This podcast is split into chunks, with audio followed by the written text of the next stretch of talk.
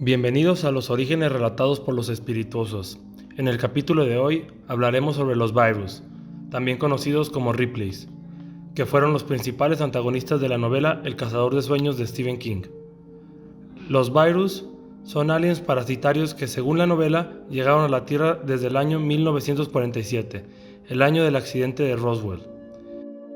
En su forma adulta se presentan como seres en forma de serpiente con piernas, mientras que los jóvenes, mejor conocidos como Byron, tienen la misma forma de los adultos, en pequeños y con la diferencia de que todavía no desarrollan las piernas.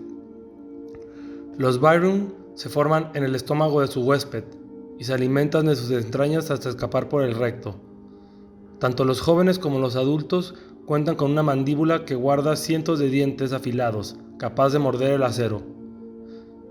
Es un ser asexual que se puede reproducir desde joven, poniendo huevos. Una de las habilidades especiales de este alienígena es la telepatía, y los adultos no solo cuentan con ella, sino que pueden dar estabilidad temporalmente a los que los rodean, además de poder manipular sus mentes. Cuando usan este poder, se muestran como los grises, que no es nada más ni nada menos que el estereotipo de alien que todos conocemos, un críptido delgado con cabeza y ojos grandes con el cuerpo de color gris. La mayor diferencia es que su piel tiene la textura como de pus. Los grises suelen explotar de forma espontánea, lo cual causa una nube roja de polvo.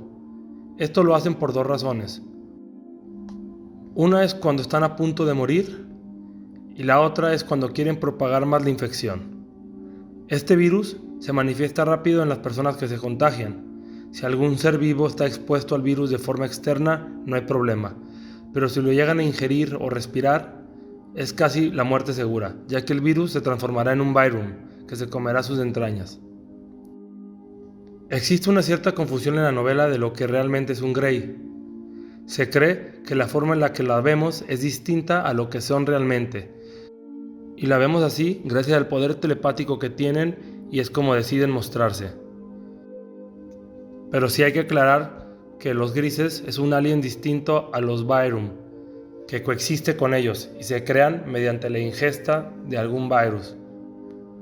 Se cree que estos alienígenas provienen de un planeta cálido, ya que son especialmente débiles al frío.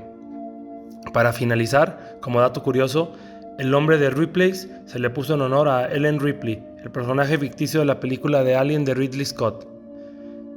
Y esto ha sido todo por el capítulo de hoy. No olviden darle like y seguirnos si les gusta este contenido.